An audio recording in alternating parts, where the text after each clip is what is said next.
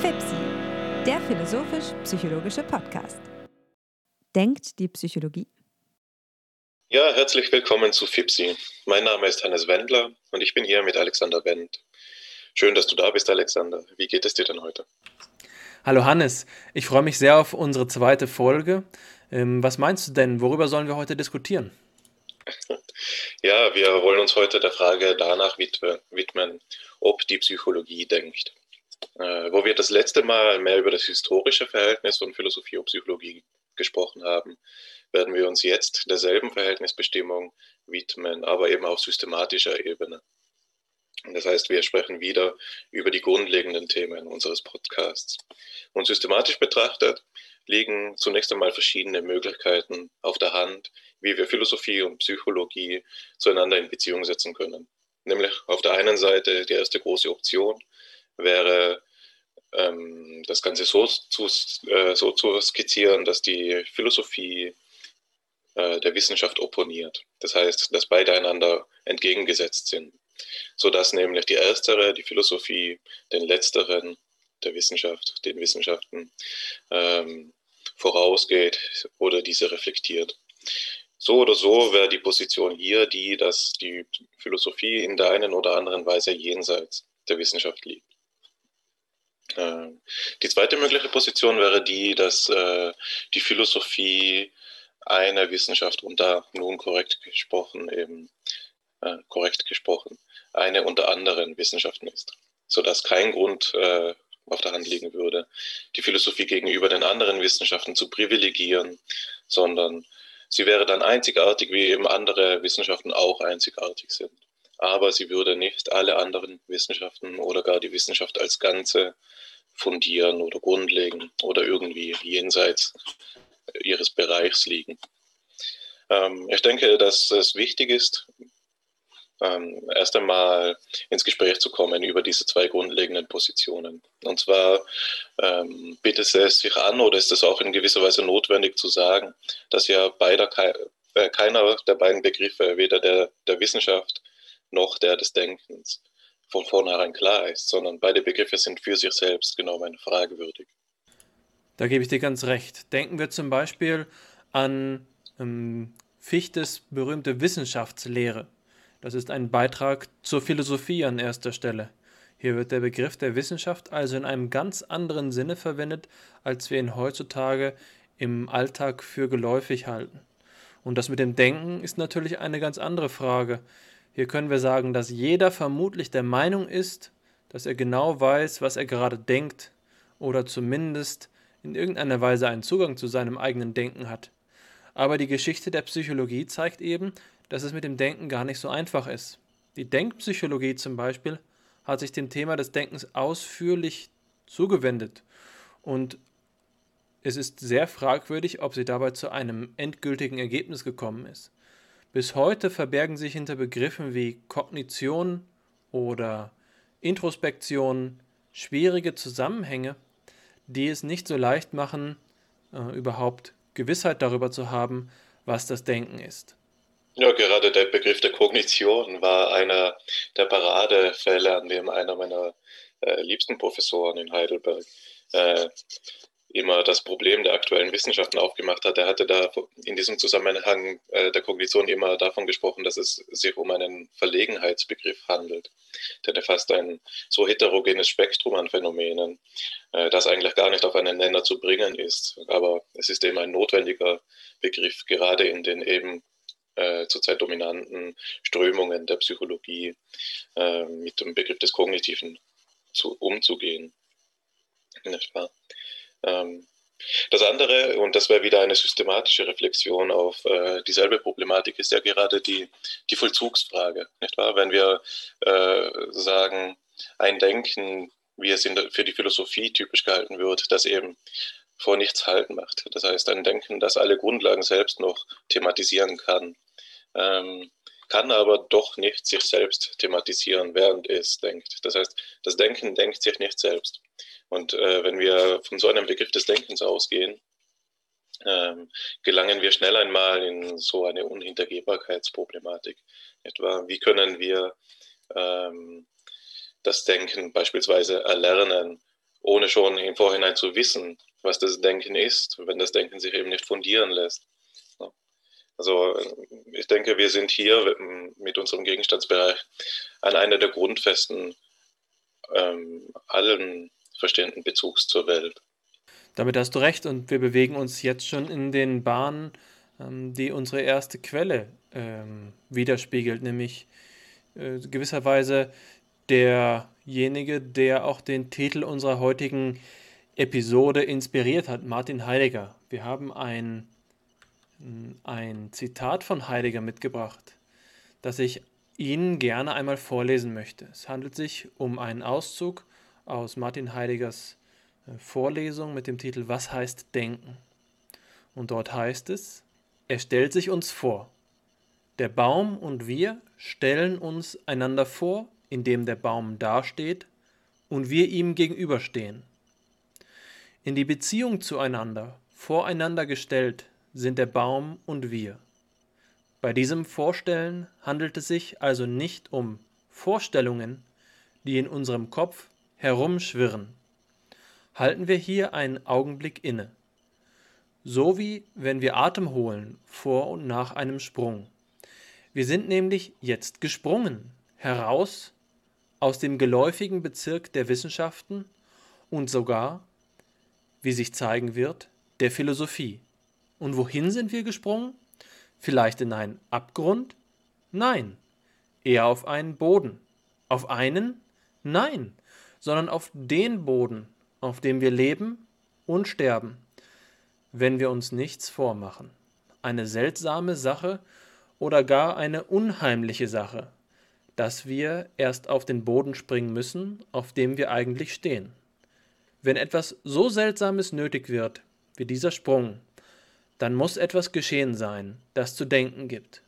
Wissenschaftlich geurteilt bleibt es allerdings die belangloseste Sache von der Welt, dass jeder von uns schon einmal einem blühenden Baum gegenüberstand. Was ist schon dabei? Wir stellen uns einem Baum gegenüber, vor ihn, und der Baum stellt sich uns vor. Wer stellt hier eigentlich vor? Der Baum oder wir? Oder beide? Oder keiner von beiden? Wir stellen uns, so wie wir sind, nicht bloß mit dem Kopf oder mit dem Bewusstsein dem blühenden Baum gegenüber, und der Baum stellt sich uns vor als der, der ist. Oder ist gar der Baum noch zuvorkommender als wir?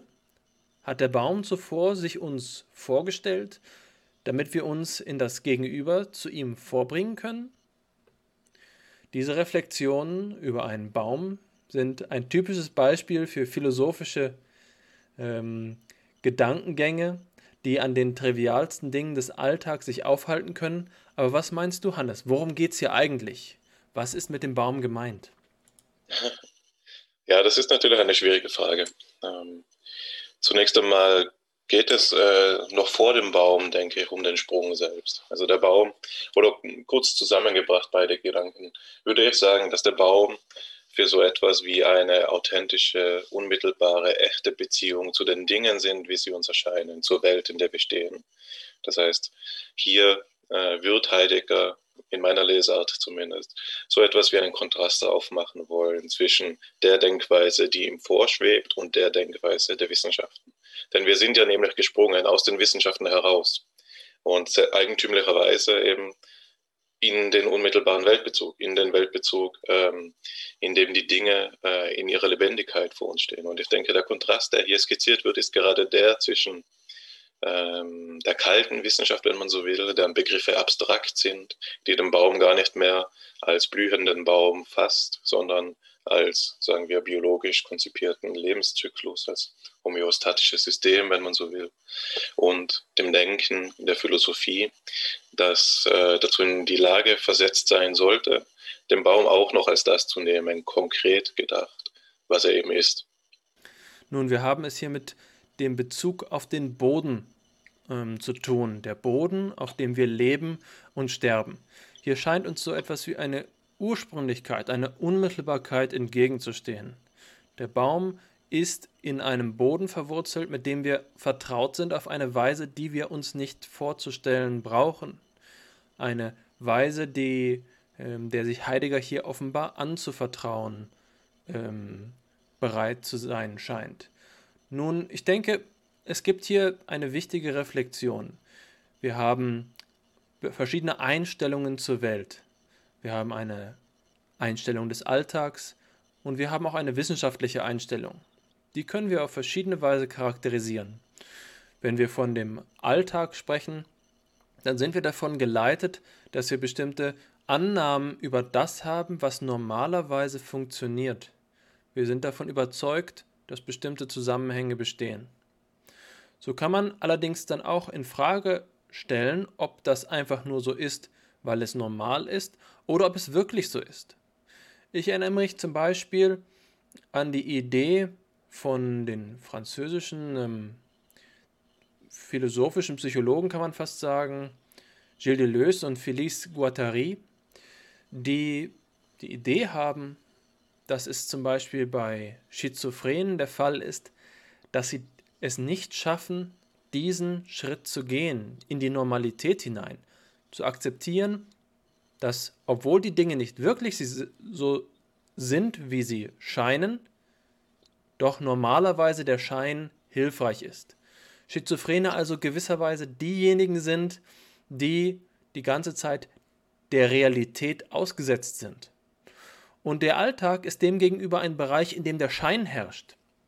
Ein Bereich, in dem wir uns dem, ähm, der Normalität anvertrauen, auch wenn sie nicht unbedingt der Wirklichkeit entspricht.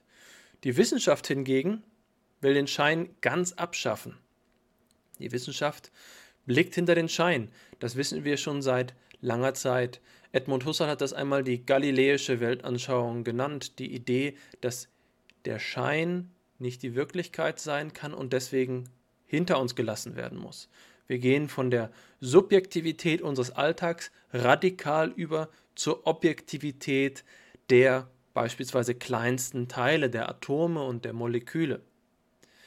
Aber dann gibt es noch einen dritten Weg und das scheint mir hier der Boden zu sein, von dem Heidegger spricht, in dem es eben nicht egal ist, nicht gleichgültig ist, ob etwas erscheint oder nicht, es gibt gewisserweise eine Konkretion, eine unmittelbare Gegenwart des Phänomens als Erscheinenden. Und dieser dritte Weg ist, glaube ich zumindest, derjenige, auf den Heidegger hinaus will. Den Weg, den er hier anzudeuten scheint, wenn auch es immer schwierig ist, Heidegger äh, auf diese Weise zu interpretieren, ist ja gerade die, der Weg der phänomenologischen Einstellung. Also ich denke, und das ist ja eine, ist eines meiner liebsten Zitate überhaupt, das, ich lese es noch einmal kurz vor. Eine seltsame Sache oder gar eine unheimliche Sache, dass wir erst auf den Boden springen müssen, auf dem wir eigentlich stehen. Äh, genau diese Bewegung charakterisiert das phänomenologische Denken, dass wir äh, durch eine strenge, auch ähm, rational festmachbare Methode zurück zu den Dingen kommen, so wie sie eigentlich erscheinen, so wie sie ursprünglich erscheinen aber dennoch nicht auf dieselbe Weise, wie sie ursprünglich erschienen sind, nämlich nicht im natürlichen äh, Weltbezug, nicht in der natürlichen Einstellung, sondern auf eine höhere Stufe erhoben. Äh, ich denke, das ist gerade der Zielpunkt, auf den Heidegger hinweist. Äh, Und das drückt sich, auch wenn es wiederum schwierig ist, äh, Zitate auf diese Weise vielleicht zu überfrachten mit Bedeutung, aber was sich nach meinem Dafürhalten performativ ausdrückt durch die vielen Fragen am Ende des Zitats. Was ist schon dabei? Wer steht wem gegenüber? Der Baum uns oder wir ihm oder beide? Was Heidegger hier ausdrückt, ist, dass äh, gleichwohl diese phänomenologische Einstellung einer ist, die den Dingen konkret und in ihrer natürlichen Lebendigkeit, wenn man so will, äh, begegnet. Es nicht so ist, als würden die Fragen damit aufhören. Es ist nicht dieselbe Souveränität des gedankenlosen Weltbezugs des Alltags, sondern es ist ein ähm, zutiefst erfasstes Verwundertsein über die Welt und ein Weltbezug, der eben das Stellen von Fragen auf ganz grundsätzlicher Ebene erlaubt und somit eben auch Fragen der Art, wie sie jetzt nach Heideggers Position eben jenseits des Bereichs der Wissenschaften zu verorten werden. Und damit wären wir ja auch wieder an der Unterscheidung, die wir am Anfang eingeführt haben. Heidegger vertritt so eine Position, in der er die Philosophie jenseits der Wissenschaft positionieren würde. Äh, sie also so verstehen würde, dass die Fragen der Philosophie auf irgendeine Weise grundlegender und substanzieller sind als die Fragen der Wissenschaft. Ähm, es hat sich aber auch äh, philosophiehistorisch gezeigt, ähm, dass diese, ja, das ist schon fast ein Euphemismus, dass diese Weise, die Dinge zu verstehen, nicht ähm, diejenige war, die sich durchsetzen hat sollen, sondern es war ganz anders, gerade in der Psychologie. Und ich denke, ähm, bevor wir ausführen, welche Denkweise sich durchgesetzt hat, sollten wir noch einmal ähm, kurz darauf zu sprechen kommen, wie denn die Frage nach dem Denken sich für die Wissenschaft der Psychologie im Speziellen äh, zu stellen hat. Fällt dir dazu etwas ein, Alexander? Ich denke, das sehen wir an diesem Zitat. Es ist hier vom Vorstellen die Rede. Es geht ja nicht einfach nur um das Stellen dabei, sondern auch um die Vorstellung, so wie wir sie alle kennen. Wir machen uns eine Vorstellung. Ein Begriff, der eben in der Geistesgeschichte noch viel weitreichendere Bedeutung hat, als sich das so im Alltag vermuten lässt. Vorstellung ist eben auch die Repräsentation.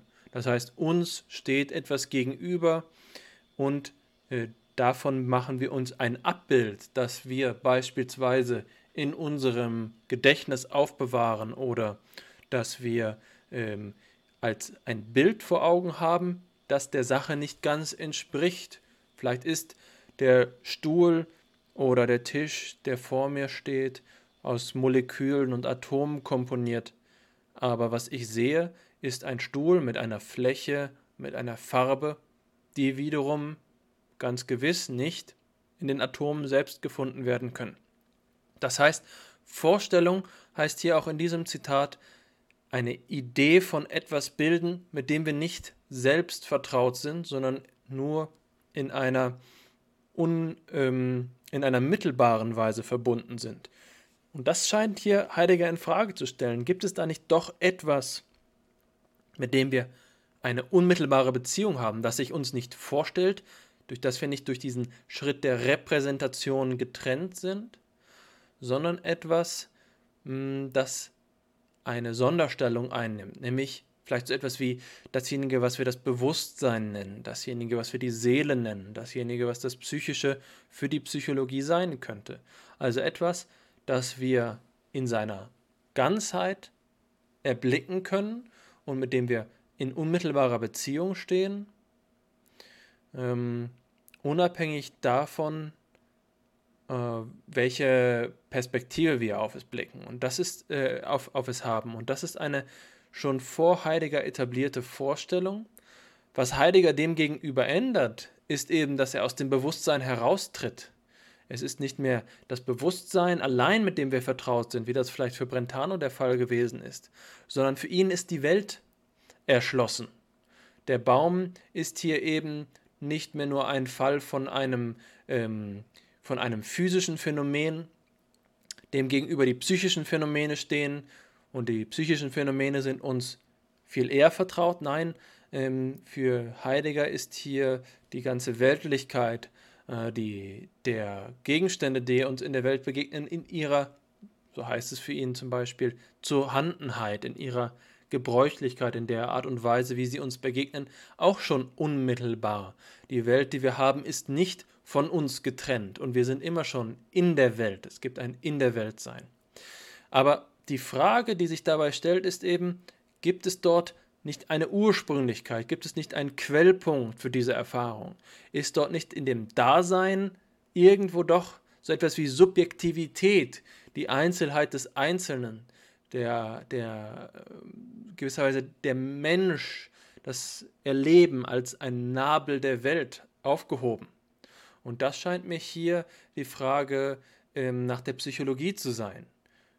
Wenn die ähm, Psychologie eine privilegierte Rolle unter den Wissenschaften hat, dann ist es so, weil sie diesem Quellpunkt der Erfahrung, diesem, diesem Ursprung, dieser Urego am nächsten kommt.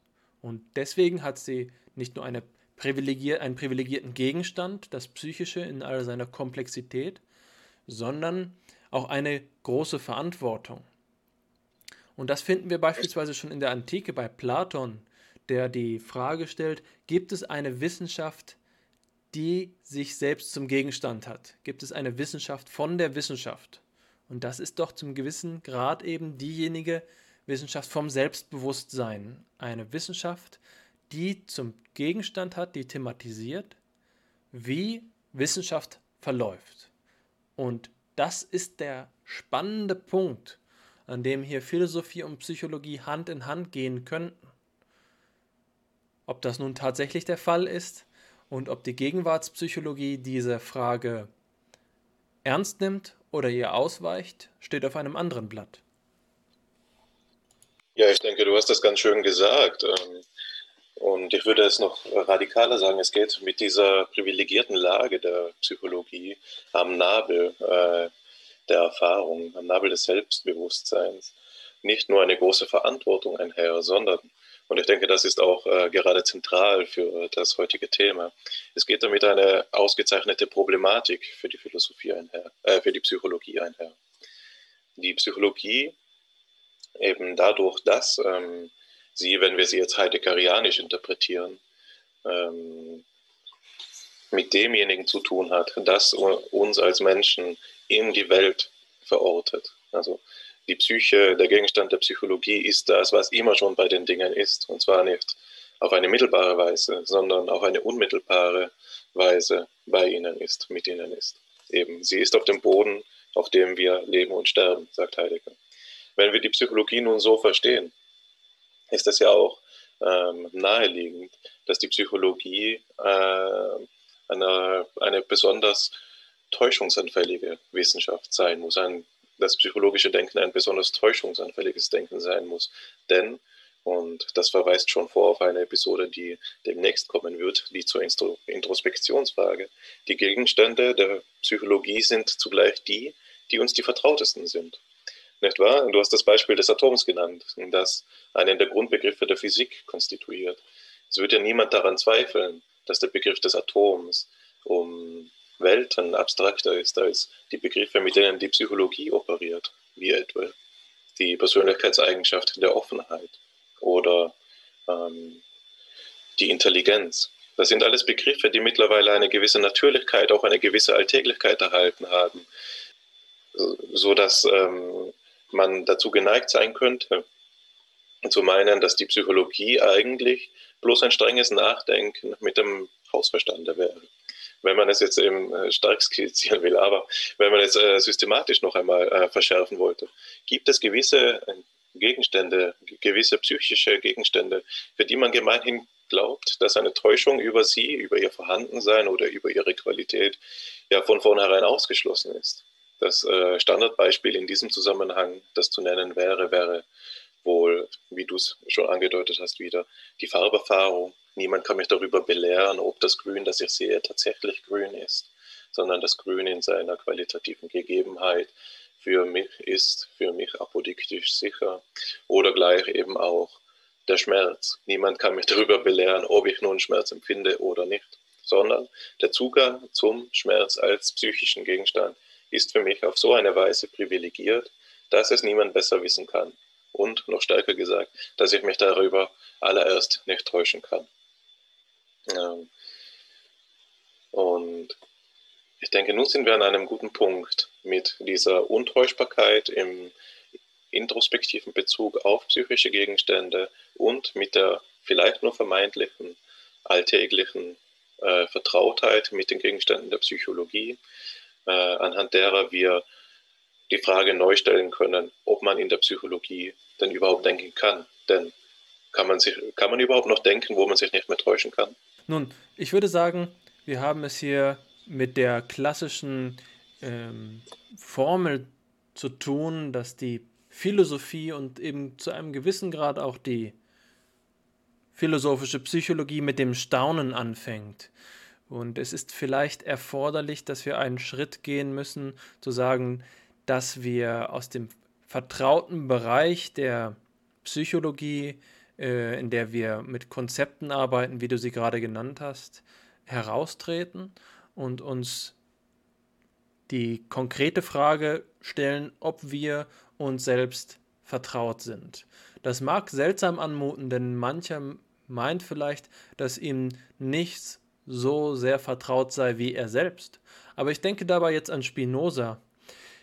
In einem Seminar, das ich einmal zu Spinoza besucht hatte, hat der Dozent sehr klug äh, gesagt, dass eine der Spin Einsichten von Spinoza in der ähm, Parallelität äh, der bestimmten, der, der einzelnen Dimensionen der, der, der Substantialität darin besteht, dass die verschiedenen Aspekte, sage ich einmal, äh, die, dieser Substanz, die wir sind, ähm, nicht miteinander vertraut sind. Also die, die Psyche mag sich vielleicht äh, in, in sich selbst als Psyche gestalten, aber ähm, sie kennt den Körper nicht. Und das ist für mich unmittelbar einleuchtend, wenn ich sage, was ist das für ein Erlebnis, wenn ich zum Zahnarzt gehe und er mir meinen Körper erklärt?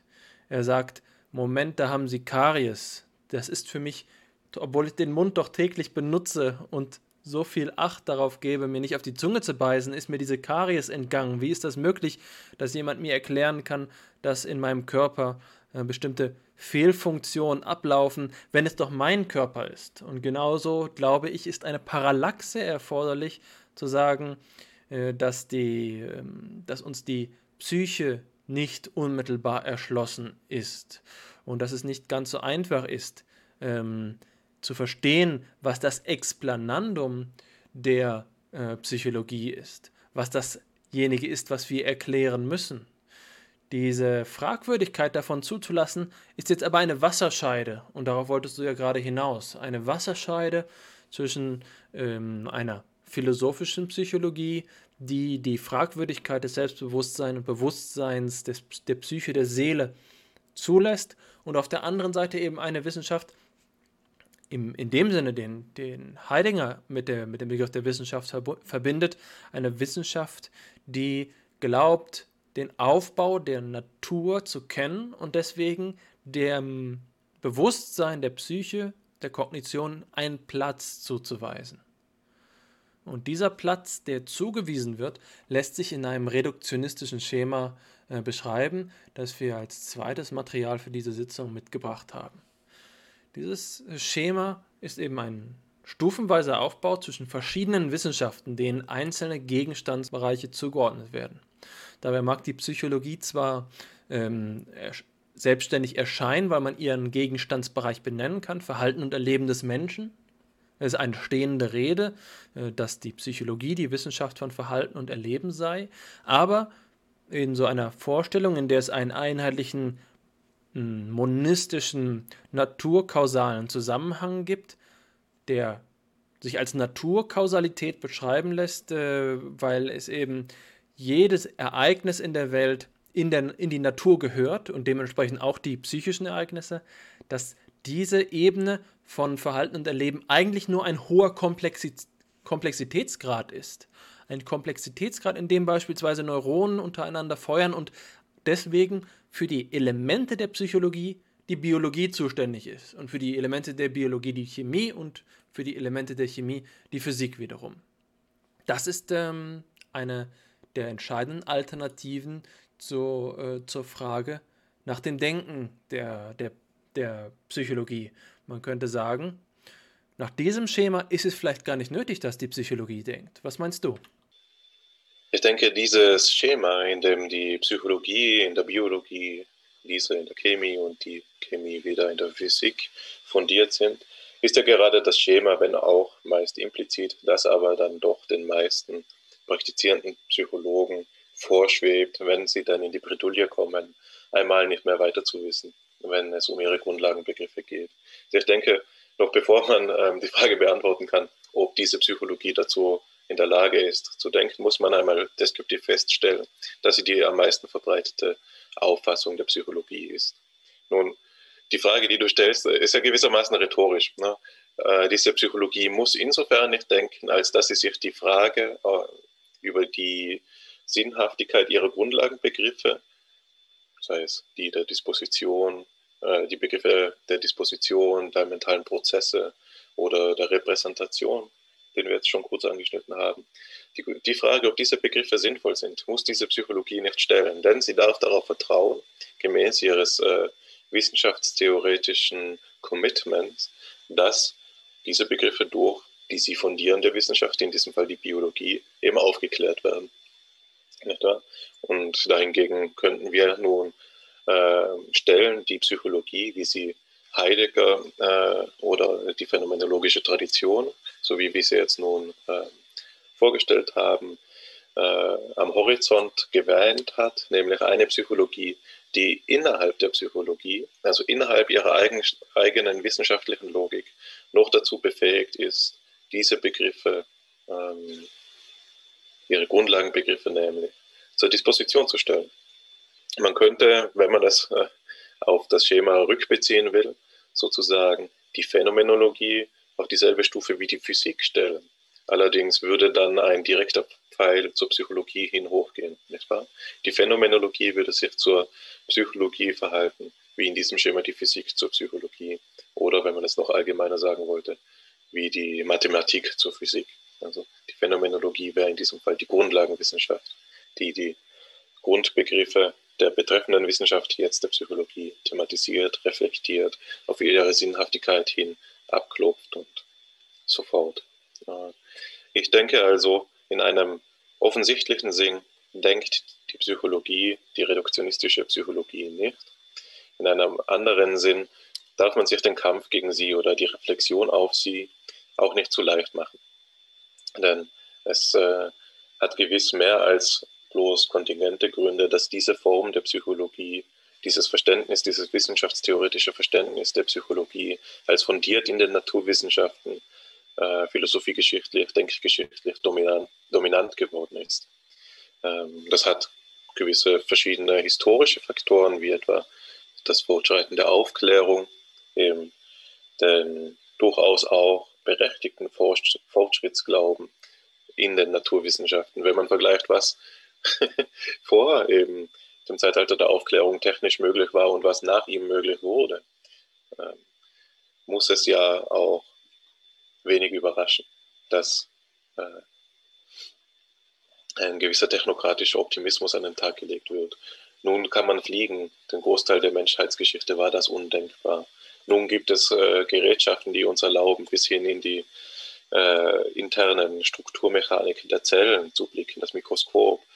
Bislang, bis äh, zum größten Teil der Menschheitsgeschichte glaubte man, dass das Auge der einzige, gegen, äh, das einzige Mittel wäre, um, um, in die Welt zu blicken. Das heißt, es gibt allen Glauben, äh, allen Grund für diesen Glauben in die Naturwissenschaft. Und diese Psychologie kann sich quasi auf das Menschheits-, also diese Psychologie im reduktionistischen Sinn, verlässt sich mit einer gewissen Rechtfertigung, wie eben die anderen Wissenschaften auch, auf dieses Menschheitswunder, das da mit der Aufklärung den größten Anstoß genommen hat. Und in dieser Weise mag sie zwar nicht ihre eigenen Grundlagen in Frage stellen, aber sie denkt, äh, sie hofft vielleicht viel mehr, als dass sie denkt. Sie hofft darauf, dass ähm, die Menschheit eben das schon richtig machen wird. Was denkst du dazu, Alexander? Für mich ist die entscheidende Frage, wie können wir zwischen diesen beiden Alternativen unterscheiden? Was ist unser Kriterium zu sagen, Reduktionismus ja, Denken nein oder eben umgekehrt? Und wenn ich mir dieses Schema anschaue, das wir hier mitgebracht haben, dann blicke ich insbesondere auf die Pfeile. Ich habe vorhin kurz den Begriff Komplexität erwähnt, zu sagen, der Zellverband des Gehirns ist ausreichend, um wenn in großer Anzahl verfügbar, den gesamten Gegenstandsbereich der Psychologie zu umfassen. Es ist also nur eine heuristische Frage, ob wir unsere Forschung jetzt in der Psychologie oder in der Biologie anfangen. Wenn wir lange genug Biologie treiben, kommen wir irgendwann schon in der Psychologie an, aber für den Moment haben wir nicht genügend Zeit, also brauchen wir erst einmal übergangsweise auch eine Psychologie, die ohne vollständige biologische ähm, naturkausale Erklärung abläuft. Nun, ich würde sagen, das muss nicht so einfach sein mit der, ähm, mit der Komplexität. Komplexität ist ein Begriff, der sehr abstrakt sein kann. Was soll denn das bedeuten? Wie sollen Verhalten und Struktur lebender Systeme in Erleben aufgehen? Und ich glaube, dass jetzt ein ironischer Punkt erreicht ist, bei dem die Antwort wie beim Henne-Ei-Problem von dem Blickwinkel, den wir einnehmen, abhängt. Wenn wir von vornherein sagen, nun gut, Wir sind Naturalisten, also wir gehen davon aus, dass alle Ereignisse in der Welt, dass zunächst einmal alles in der Welt ereignishaft ist und dass all diese Ereignisse ähm, naturkausale Ereignisse sind. Dann können wir sagen, was auch immer Erleben sein soll. Dieser Begriff mag bedeuten, was er will, aber er wird schon irgendein naturkausales Ereignis sein am Ende des Tages. Wir müssen nur lang genug forschen, um es zu verstehen. Wenn wir jetzt einen anderen Standpunkt einnehmen und diese Präsupposition, diese ungefragte, unhinterfragte Voraussetzung einmal ähm, außer Geltung nehmen, dann können wir vielleicht sagen, das mit dem Erleben ist nicht ganz so einfach. Wir können uns nicht sicher sein. Wir können uns nicht ganz sicher sein. Es gibt ja doch noch ein paar verborgene äh, Ungewissheiten und zumindest können wir uns auf den Standpunkt stellen, dass das Erleben für sich genommen etwas ist, bei dem wir keine Gewissheit haben, wenn wir sie nicht in einem metaphysischen Sinne postulieren wollen, ob es sich dabei tatsächlich um Natur naturkausale Ereignisse handelt oder doch um etwas anderes. Das heißt, wir haben eine Entscheidung, die wir vor der Beobachtung treffen. Wir können nicht einfach sagen, hier ist das äh, Erleben und es ist eben, was es ist, sondern wir müssen uns fragen, was kann es sein? Was ist die Bedingung der Möglichkeit von, äh, von seinem Erscheinungsbild? Und äh, das führt mich eben zu dem, zu dem Gedanken, dass diese Fundierungsordnung in ihrem Denken in jedem Fall begründet ist und mich ähm, der Begriff oder die, die Frage nach dem Denken in der Psychologie jetzt eher an den Punkt bringt, um auf deine Frage einzugehen. Gibt es Präsuppositionen? Bedeutet Wissenschaft zu treiben, bestimmte Dinge hinzunehmen? Müssen wir, wenn wir als Wissenschaftler arbeitsfähig sein wollen, damit zurechtkommen, dass bestimmte ähm, Auffassungen nicht hinterfragt werden können und äh, wir sozusagen handlungsfähig bleiben, weil wir uns darauf verpflichten zu sagen, nun gut, wir sind nun einmal Realisten und mit unserem Realismus kommen bestimmte Verpflichtungen an Überzeugungen, an die ähm, Gestaltung äh, der Welt, damit wir überhaupt die Forschung in ihr anfangen können sodass das Denken uns gewisserweise vom Forschen abbringen würde. Die Frage ist jetzt also, gibt es eine mögliche, eine, äh, eine mögliche Versöhnung um, ähm, zwischen beiden Seiten oder ist es ausgeschlossen? Ist es sozusagen so, dass wir, solange wir ähm, noch denken, keine Wissenschaft treiben können und solange wir Wissenschaft treiben, nicht mehr denken können? Das ist für mich äh, die, die ironische Perspektive hierbei, die also darauf zurückgeht, dass wir eine Entscheidung schon im Vorhinein getroffen haben müssen, um dieses, äh, diese Pfeile hier, die die verschiedenen Übergänge zwischen den Disziplinen bezeichnen, interpretieren zu können, deuten zu können. Und in diesem Sinne glaube ich, äh, dass man insgesamt sagen kann, dass die Frage nach der Grundlegung der Wissenschaften keine Frage ist, die wir mit einem Handstreich beiseite schaffen können. Und deswegen ist philosophisch-psychologische Forschung von großer Bedeutung. Wir haben es mit echten Problemen zu tun. Und Wissenschaftstheorie ist keine Trivialität. Es mag zwar verschiedene wissenschaftstheoretische Positionen geben, für die es mehr oder weniger gegeben ist, dass die Welt so und so strukturiert ist, aber das muss diskutiert werden. Und philosophische Psychologie heißt nicht einfach nur eine Psychologie, die sich ähm, in der Reflexion auf die, äh, auf die lebendigsten und tiefgründigsten ähm, Erlebnisse spezialisiert, sondern es heißt vor allen Dingen eben auch, das Psychologietreiben selbst genau unter die Lupe, Lupe zu nehmen. Ja, die Wissenschaft denkt nicht, hat es bei Heidegger geheißen. Und äh, wir sollten uns selbst an der Nase nehmen nur weil wir das Zitat schon kennen und vielleicht schon öfters darüber nachgedacht haben, nicht die Schlagkraft dieser Position außer Auge zu verlieren. Denn natürlich wird das jeden zunächst einmal überraschen und natürlich ist das eine, diese provokante These einer der großen Gründe, warum diese Schrift von Heidegger so bekannt ist. Was heißt Denken? Die, wie verrückt muss man sein, um es anders zu sagen, um zu behaupten, dass die Wissenschaft nicht denken würde, wodurch das Treiben von Wissenschaft etwas der komplexes, eine der komplexesten Tätigkeiten ist, zu die der Mensch in der Lage ist, oder gar auch eine der schwierigsten Tätigkeiten ist, eines der spätesten Kulturprodukte, die der Mensch je ähm, zu einem gewissen Grad der Vollkommenheit vorangetrieben hat, ist eben die Wissenschaft. Und nun soll, äh, kommt da irgendjemand daher und sagt, sie denkt nicht. nicht wahr? Also gerade, man muss, ja, muss noch einmal innehalten und sich vor Augen führen, wie provokant das wirklich ist und was für eine gewagte These das denn wirklich ist. Aber trotzdem ähm, hat Heidegger einen Punkt, denn Begriffe der Komplexität und der Schwierigkeit, die äh, sind nicht diejenigen, um die es ihm geht, wenn er der Wissenschaft vorwirft, sie würde nicht denken. Die Psychologie mag schwierig sein und sie mag komplexe Gegenstandszusammenhänge betrachten. Aber was sie nicht macht für Heidegger, ist eben grundlegend zu denken. Das heißt, es geht hier auch um einen qualitativen Unterschied in der Weise dessen, was, ähm, wie die Tätigkeit des Wissenschaftsbetreibens zu charakterisieren ist. Du hast den Begriff der Voraussetzung genannt, Alexander. Das ist natürlich einer derjenigen, derjenigen Begriffe anhand äh, derer Philosophie von Wissenschaft gemeinhin unterschieden werden kann. In der, Wissen, in der Philosophie gibt es keine unhinterfragbaren Voraussetzungen, wohingegen die Wissenschaften notgedrungen äh, die eine oder andere Voraussetzung machen müssen, sei es die Existenz der Außenwelt oder eben, was jetzt in dem Zusammenhang dieses Schemas auch relevant ist, die ähm, Voraussetzung, dass es epistemisch tugendhaft, wünschenswert ist, reduktionistisch zu sein. Nicht In den Ohren des Wissenschaftlers klingt das äh, Urteil, dass eine Wissenschaft reduktionistisch ist, anders als in den Ohren eines Laien oder in des, des Ohren eines holistisch eingestellten Philosophen. Reduktionismus ist zunächst einmal eine Tugend. Es ist gut, es ist gut für eine Wissenschaft, möglichst wenige Grundbegriffe zu haben, die möglichst klar definiert sind.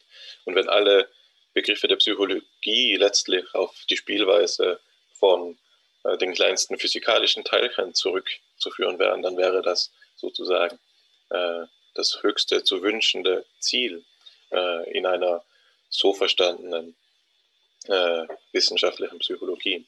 Aber das ähm, dem nicht so sein muss. Ich denke, das haben wir jetzt gerade zur Genüge herausgearbeitet, dass man eben nämlich auch die Frage stellen kann. Und Moritz Geiger hat das ja Philosophie historisch prominent getan, äh, dass es äh, also die Frage danach stellen kann, ob die Reduktion denn eine unhinterfragbare wissenschaftliche Tugend ist oder ob sie uns nicht auch beschneidet, nämlich in der Fülle der Erfahrung. Ähm, ich würde auch noch äh, gerne einen anderen Kommentar machen, der auf dieses ähm, Schema Bezug nimmt, nämlich die Reduktion und der Psychologie letztlich auf die Physik über den Weg der Naturwissenschaften hinweg, drückt natürlich auch eine gewisse Vorentscheidung darüber aus, was Psychologie allererst sein kann. Eine andere mögliche äh, Bezugnahme wäre die Psychologie auf die Kulturwissenschaften zu beziehen. Also die Frage danach, ob die Psychologie letztlich in der Anthropologie zu begründen wäre oder in der Soziologie oder zumindest auch auf diese Gegenstandsgebiete systematisch zu beziehen wäre, ähm, ganz grundsätzlich gesprochen. Denn diese Bezüge gehen in diesem vertikal verfassten Schema ja verloren. Und darin drückt sich natürlich ein Verständnis der Psychologie aus, das den Naturwissenschaften nahe ist und ein Verständnis der Psychologie, das in gewisser Weise geschlossen ist gegenüber ähm, noch äh, komplexeren Phänomenen. Also das gilt es zu befragen. Und einen äh, weiteren und vielleicht vorerst letzten Punkt zu diesem Schema würde ich gerne äh, machen, nämlich, dass du ja gemeint hast, es gilt besondere Aufmerksamkeit zu legen auf die Pfeile im Schema. Und innerhalb, äh, die Pfeile drücken die Reduktionsverhältnisse aus. Ähm, ich denke, wenn wir über die Pfeile sprechen, können wir uns auch fragen, was wäre denn, wenn wir die Pfeile umdrehen? Und damit stellen wir dann die Frage nach der Emergenz. Ich denke, die Emergenz ist ein wichtiger Punkt, wie man inner, innerhalb der wissenschaftstheoretischen Logik des positivistischen Reduktionismus auf ein Problem verweisen kann oder auf einen Problemhorizont andeuten kann für dieses Wissenschaftsverständnis im Ganzen, nämlich die Frage danach, ob wir nur an schwache oder eben auch an starke Emergenz glauben. Und das ist genauso eine wissenschaftstheoretische Voraussetzung. Um das kurz zu illustrieren. Die schwache Emergenz tritt dann auf, ähm, wenn gewisse komplexe Zusammenhänge dazu führen, dass qualitativ neuartige Eigenschaften auftreten. Anhand eines Beispiels äh, gesprochen. Wenn wir verstehen relativ gut, wie Wassermoleküle strukturiert sind und wir können uns wir haben zwar schon Schwierigkeiten dabei, das zu berechnen, wie zwei Wassermoleküle miteinander interagieren bis ins Letzte, aber wir haben ein ungefähres Bild davon, wie das denn ablaufen müsste. wenn wir uns jetzt eine ungeheure Menge von diesen Wassermolekülen vorstellen und wie die miteinander interagieren, wie sie einander, einander anziehen und abstoßen, wie sie aneinander vorübergleiten, dann bekommen wir ein ganz gutes Bild davon, wie dann die Eigenschaften auf physikalischer Ebene ähm, zu der qualitativ andersartigen Eigenschaft, und das ist der springende Punkt, dass sie qualitativ andersartig ist, des Flüssigseins führen können. Anders ist es allerdings ähm, bei der starken Emergenz. Dort kann man sich nicht, und zwar prinzipiell nicht und nicht lediglich vorläufig nicht vorstellen, wie so eine höhergradige Eigenschaft entsteht. Also das beste und bekannteste Beispiel ist dafür das Hard Problem of Consciousness, wie David Chalmers es nannte. Ne? Also wie, das bezieht sich auf die Frage danach, wie letztlich das Feuern der Neuronen als die letzten Bestandteile psychischer Ereignisse so etwas herauf, ähm, so etwas produzieren kann wie Bewusstsein, also wie das Bewusstsein, wie wir es erleben. Und hier, glaube ich, ähm, greift die Wissenschaft zu kurz, denn wir können es, können es uns nicht einmal prinzipiell vorstellen, wie Neuronenfeuer zu Bewusstsein führen soll. Und ähm, der bloße Glaube an die schwache Emergenz findet hier seine Grenzen. Aber wenn wir für starke Emergenz erlauben, in unserem wissenschaftstheoretischen System, dann müssen wir auch erlauben, dass gewisse für uns nicht einsehbare äh, Zusammenhänge oder äh, Prozesse vonstatten gehen können, in denen Neuartiges entsteht. In dem das Ganze eben auf eine fundamentale und ganz grundsätzliche Weise mehr ist als die Summe seiner Teilchen. Ich denke, dieser starke Begriff der Emergenz ist der Wunderpunkt im wissenschaftstheoretischen Verständnis des reduktionistischen Positivismus. Und ihn kann man schon innerhalb dieser Logik heraufführen und damit, glaube ich, eine der weichen Stellen, in der diese Art der Psychologie dazu gebracht werden könnte, zu denken. Du wirfst eine ganze Reihe Fragen auf und ich bin froh, dass wir am Anfang unseres Podcasts stehen, denn die Fragen, die du nun aufgeworfen hast, werden uns hoffentlich noch viele weitere Folgen beschäftigen. Jetzt haben wir allerdings schon eine Dreiviertelstunde miteinander gesprochen und ich glaube, dass es der richtige Zeitpunkt gekommen ist, ähm, die Fackel an die nächste Episode weiterzureichen. Ähm, ich denke, dass das ganz in deinem Sinne ist und ähm, worüber haben wir heute gesprochen? Den Auftakt haben wir mit der Grundfrage nach Denken und Wissenschaft gemacht. Begrifflichkeiten, die heutzutage nicht mehr oft reflektiert werden, aber die gesamte Geistesgeschichte begleitet haben. Wir haben dann einen Schritt zu Heidegger getan, der die Frage gestellt hat, ob das Denken überhaupt in der Wissenschaft möglich ist. Ob die Psychologie also als Wissenschaft denkt. Dabei sind wir darauf eingegangen, was verschiedene Erfahrungsformen bedeuten können. Ob es eine Vertrautheit mit der Welt, ob es eine Vertrautheit mit uns selbst gibt und was es überhaupt bedeuten könnte, einen Bezug zur Welt zu finden, der ihr gerecht wird. Die Aufgabe der Philosophie ist dabei so aufgefasst worden, dass sie im Denken die Welt problematisiert und dadurch eben auch die Frage stellt, was der Ursprung der Subjektivität ist, wo die Erlebnisseite und die Geschehnisseite aufeinanderstoßen und wie das zu verstehen ist, wenn wir einen Schritt zurückgehen und nicht alles für selbstverständlich halten. Die Gegenfrage ist dabei immer, wie kann Wissenschaft denn dann operieren? Was bedeutet es, Wissenschaft zu treiben? Und am Beispiel des Reduktionismus haben wir aufgezeigt, dass wissenschaftliche Arbeit eben teilweise auch darin besteht, das Denken bewusst auszuklammern und erst einmal auf einem Fundament anzufangen, bei einer Präsupposition, bei einer ungefragten, unhinterfragten Voraussetzung ähm, den Anfang zu nehmen, um dann zu sehen, wie man unter diesen Voraussetzungen zu Einsichten kommen kann, zu Zusammenhänge auf eine bestimmte methodische Weise zu beschreiben. Der Reduktionismus geht dabei davon aus, dass es einen naturkausalen Zusammenhang gibt, der es uns gestattet, die verschiedenen Ebenen von Phänomenen und von beschreibbaren Zusammenhänge aufeinander zu beziehen. Und zwar in der Regel so, dass das Kleinere, das Detailliertere, das Einfachere und Einzelne die Grundlage für das Komplexe ist. Allerdings ist dieser Lösungsweg nicht unfragwürdig. Komplexität ist ein Begriff, der abstrakt ist und man muss fragen, wie diese Beziehung tatsächlich abläuft.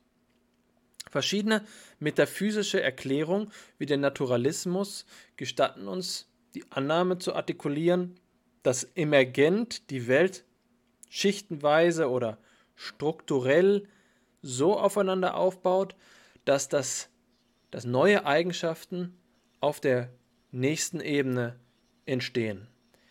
Aber die Aufgabe der Philosophie und der philosophischen Psychologie muss es sein, kritisch darauf zu blicken, diese Zusammenhänge zu hinterfragen.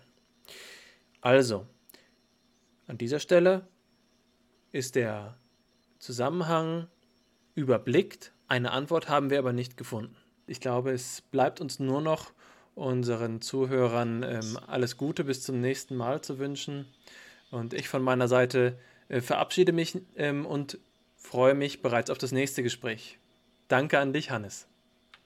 Ja, unbedingt. Ich denke, es ist ja auch gar nicht ungewöhnlich oder irgendwie gehört es auch zum Betreiben von Philosophie und Psychologie dazu, am Ende so einer Sitzung mit mehr Fragen zurückzubleiben, als man sie am Anfang hatte. Das heißt, wir, ich, ich verabschiede mich auch gerne mit dir zusammen von den Zuhörenden und hoffe sozusagen, dass sie nun nicht mehr so ganz weiter wissen.